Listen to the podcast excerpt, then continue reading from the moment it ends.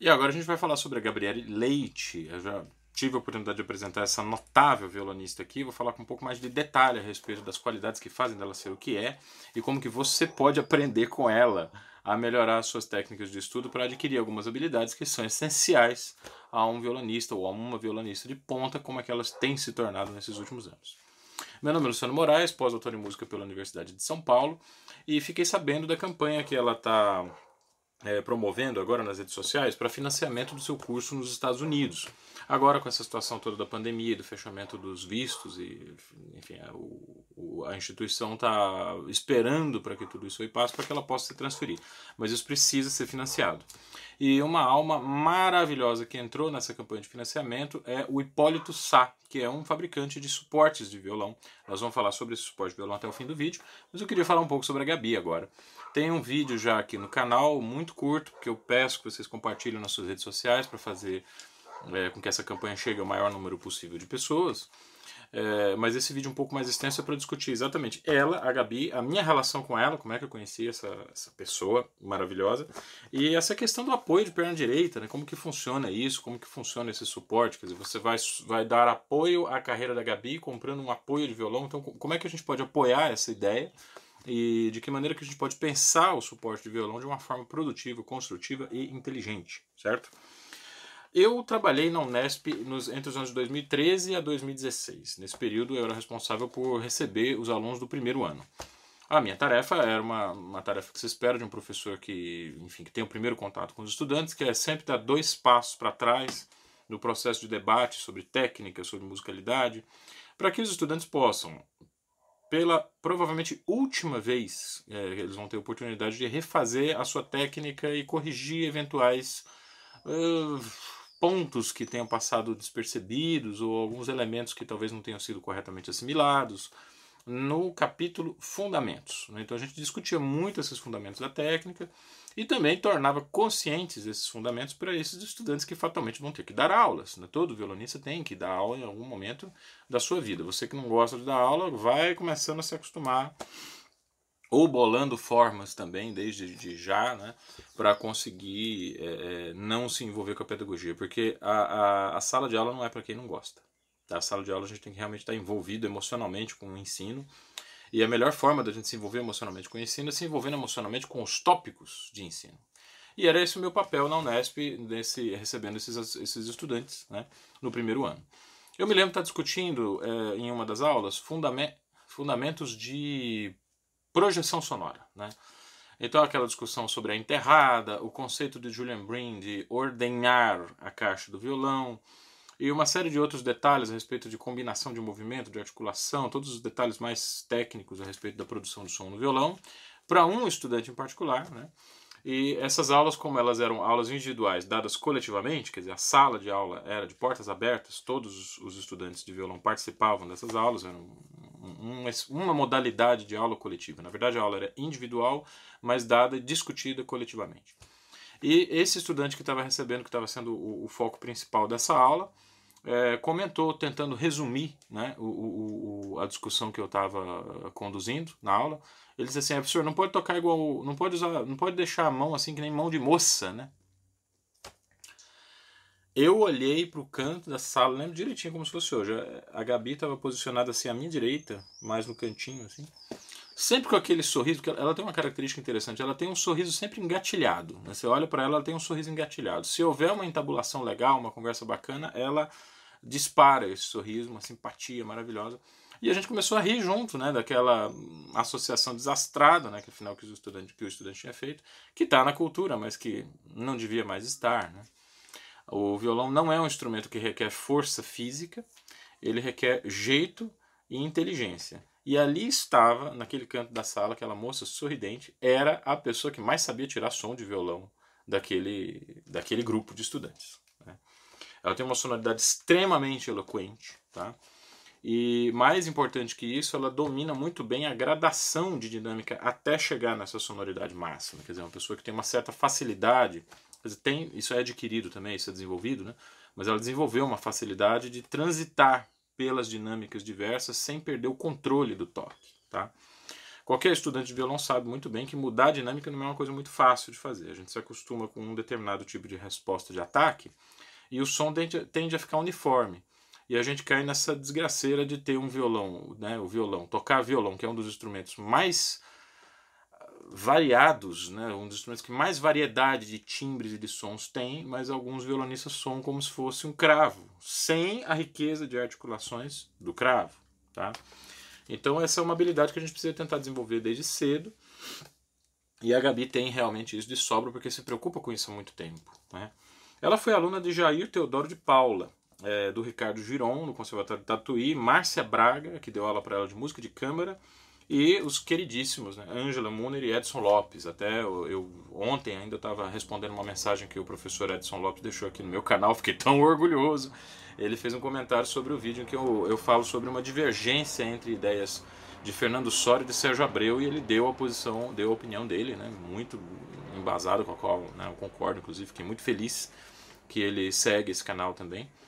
E, enfim, a Angela Mooner é essa violonista maravilhosa, né, que gravou talvez um dos marcos mais importantes da discografia brasileira e internacional, o disco Angela Mooner interpreta música espanhola. Né?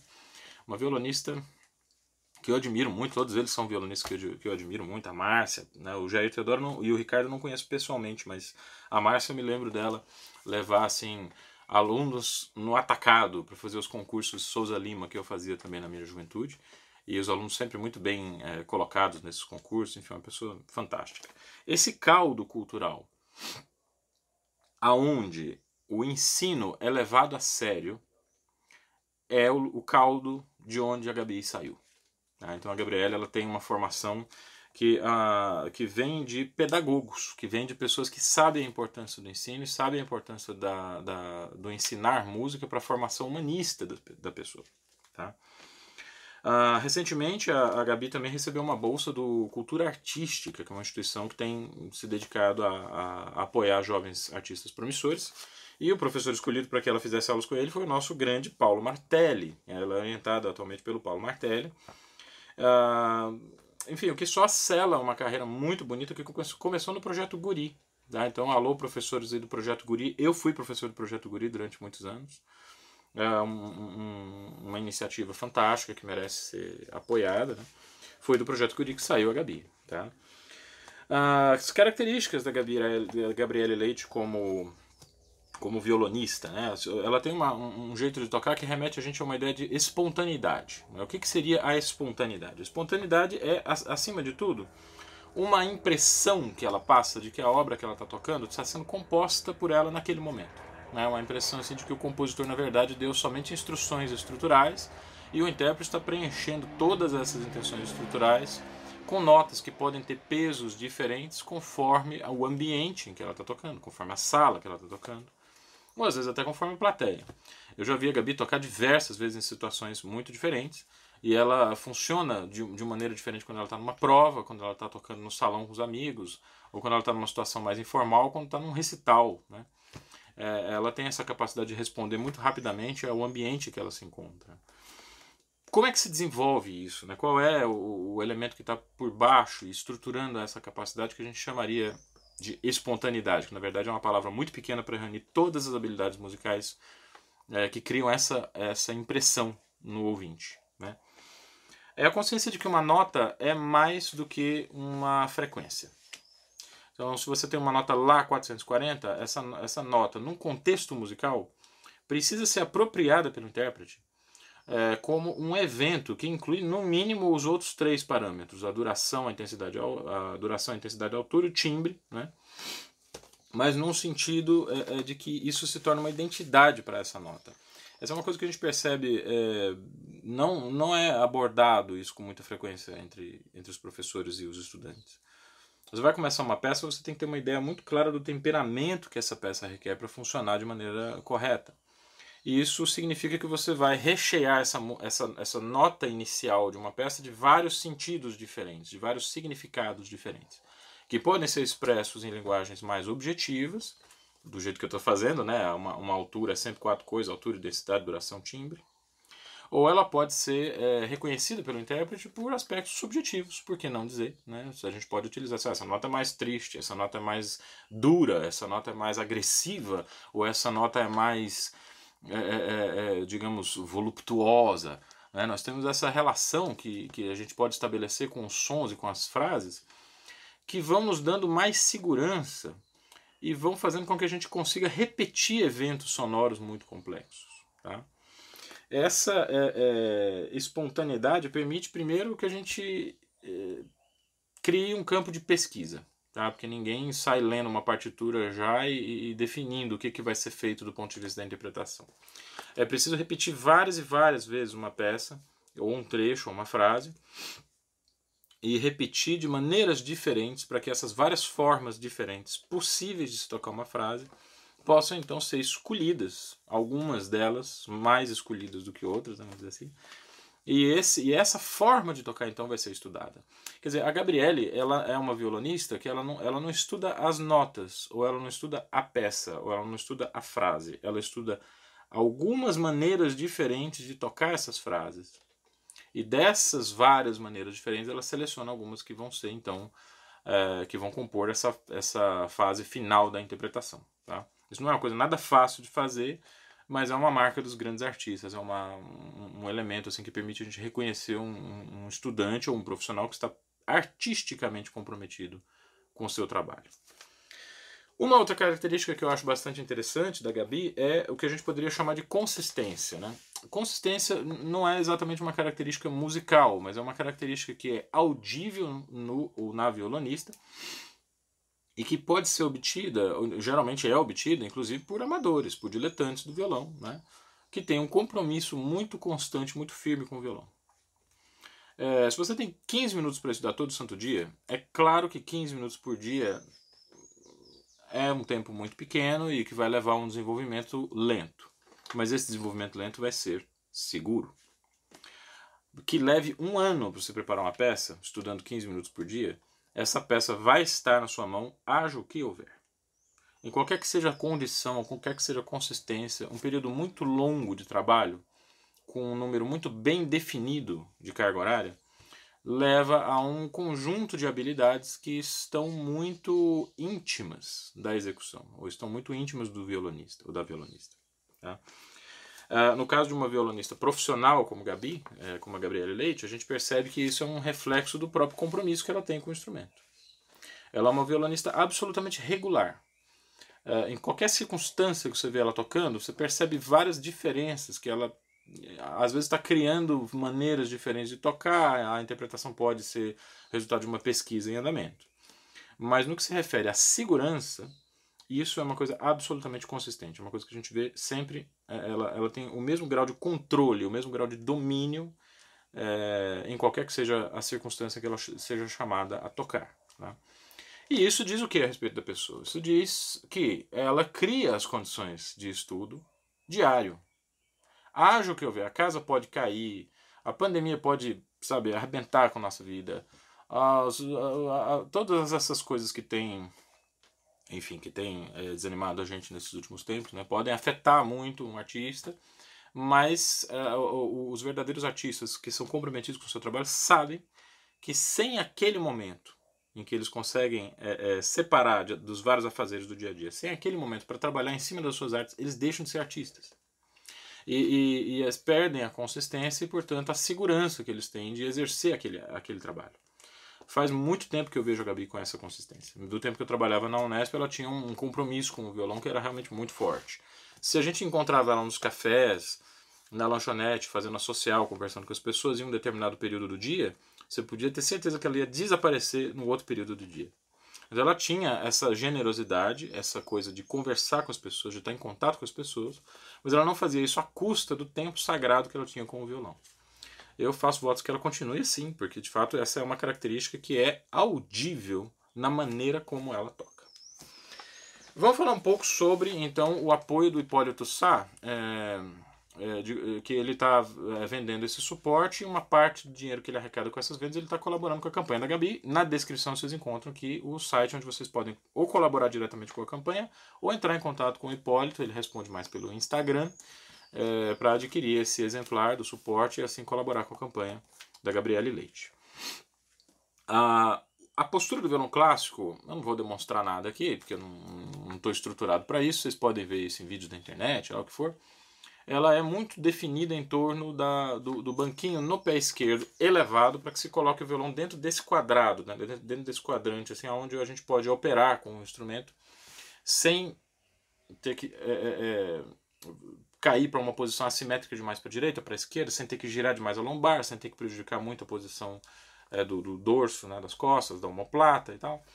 É, mas ela cria alguns problemas. A postura de manter sempre com o pé esquerdo elevado desequilibra um pouco o nosso, é, é, é o nosso apoio da lombar né, e o apoio dos ossos íxios, né, que são importantes para que a gente consiga manter a coluna reta em uma postura equilibrada minimizando o cansaço e o desgaste durante várias horas.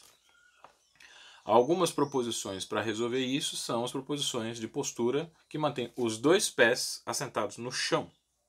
Fernando Sora usava uma mesa para apoiar o violão.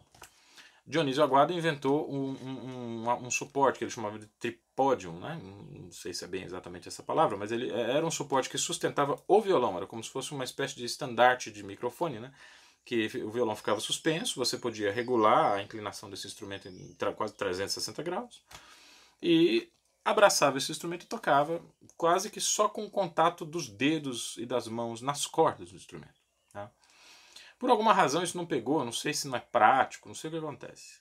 Mas o fato é que as proposições de, de, de suporte que eu conheço, elas criam um problema que eu acho que o Hipólito resolve. Pelo menos essa é a impressão que eu tenho nesse momento é, é, que o suporte de perna esquerda ele obriga o violão a ficar descentralizado. Ao invés de você colocar o violão assim nessa direção, que a gente poderia conseguir facilmente com a postura no banquinho, né? a, a, o, violão acaba ficando um pouco nessa direção. E essa ligeira torção no lombar acaba assim criando um outro problema é, enquanto resolve, é, criando um problema enquanto resolve outro. Quer dizer, o problema do banquinho na perna esquerda ele, ele é resolvido, sem dúvida, com apoio na perna esquerda, mas você cria um outro que é o da, da lombar. Noves fora acaba sendo mais ou menos a mesma coisa. Ah, o apoio do Hipólito é baseado num outro tipo de modelo que é novo, que surgiu na Alemanha, que é o Guitar Lift. Né? O pessoal conhece aí, tem as imagens do suporte do, do Hipólito, mas, mas a, a, referência saiu do Guitar Lift. Ele fez algumas alterações no modelo, por isso que não pode ser considerado um plágio. Tá? Ele fez umas adaptações em relação à segurança, o sistema de ventosas, de parafuso e as proporções através dos quais vocês podem cuidar da inclinação nessa direção, caixa e braço do violão, e nessa inclinação que é a, se, se o, o braço está mais na frente, ou a caixa está mais na frente, está mais atrás. Essas grandes possibilidades, essas variadas possibilidades de posicionamento é o que me fazem ter fé nesse suporte. É, eu sou um adepto do, do, uso do banquinho na perna esquerda, mas estou juntando as minhas moedinhas porque eu sou professor, né? eu tenho que ter alguns desses suportes para que eu possa fazer uma avaliação, afinal eu não posso obrigar meus estudantes a tocarem como eu. Né? Os corpos variam muito de proporções, né? e a gente realmente tem que conhecer todas as possibilidades para que a gente tenha um arsenal né? para indicar aos estudantes que eventualmente tenham dificuldade de adaptação com a postura no banquinho. Meus colegas do trio elipsoidal, por exemplo, meus dois colegas do trio elipsoidal usam suporte de perna. Né? Então fica eu lá, o Jurássico, né? com o violão na perna esquerda, e o Breno e o Alberto Guedes com os suportes mais modernos que tem. Né? Sempre estão pesquisando também outros suportes e outras maneiras de posicionar os seus instrumentos. Então é isso. Eu acho que o, o, suporte do Hipólito ele tenta se colocar no meio do caminho entre a postura do violão na perna esquerda e o que era a proposição do Aguado, que é de manter o violão num suporte, assim, o, o instrumento inteiro está levantado em um suporte que está apoiado na perna e minimiza então aquela sensação de você estar tá tocando no vazio, né? Que o suporte do Aguado ele dá um pouco essa sensação de você estar tá completamente solto, você não está abraçando, você não está agarrando o instrumento. Isso às vezes dá um certo desconforto, especialmente para quem se criou desde sempre com o banquinho. Tá? Então eu recomendo muito esse suporte. Eu não acho que seja uma, uma questão só da campanha, embora a campanha já seria motivo suficiente, mas eu acho que é um suporte que vale a pena a gente conhecer, vale a pena a gente ter, experimentar. Um bom violonista nunca está completamente satisfeito com essa postura, até porque, gente, vou lembrar vocês disso, né? A gente muda o tempo inteiro. O nosso corpo está em constante modificação, né?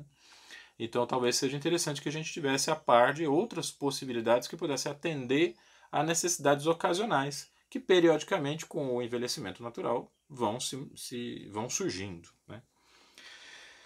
Gabriele Leite fez parte de uma iniciativa que é o Brazilian Classical Guitar Community, quer dizer, comunidade de violão clássico brasileiro. Em inglês, porque essa comunidade se pretende internacional. Eles estão fazendo registros de compositores é, vivos, obras muito interessantes, muito especiais. É, estão ganhando registro da parte desse grupo maravilhoso de alunos. A Gabriele Leite faz parte dessa iniciativa. Eu vou deixar o link aqui para vocês conhecerem também, aqui na descrição do vídeo. E deixo esse último recado a vocês. Apoiem o, o financiamento coletivo dessa continuidade dos estudos da Gabriela Leite. É uma violonista excepcional. Tá? A gente poderia ficar aqui falando horas e horas, fazer vídeos e vídeos sobre a, a maneira como ela toca e como a maneira como ela toca pode orientar a formação dos jovens. Né? Que muitas vezes acham que não tem que fazer leitura à primeira vista. A leitura da Gabi é ótima, a leitura à primeira vista dela é ótima não precisa ficar pensando em outras expressões artísticas. A Gabi sabe muito bem que a música é uma dentre várias expressões artísticas, portanto é preciso usar com inteligência os recursos que ela tem para que você tenha uma comunicação eficiente, né, uma comunicação efetiva. E, enfim, eu quero agradecer a ela, tá? Quero agradecer a Gabriela Leite, porque pelo fato de eu ter o que dizer a respeito dela.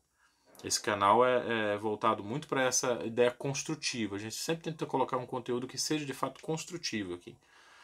É, observar o exemplo de um grande artista pode gerar conversas. Conversas, é, diálogos, né, que nos permitem é, espalhar essa ideia, essa centelha, vamos dizer assim. Né?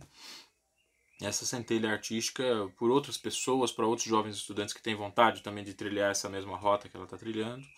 E eu fico muito feliz em poder repercutir esse trabalho, tá? Então, Gabi, muito obrigado pelo tempo que você passou comigo na Unesp, eu aprendi muito com você.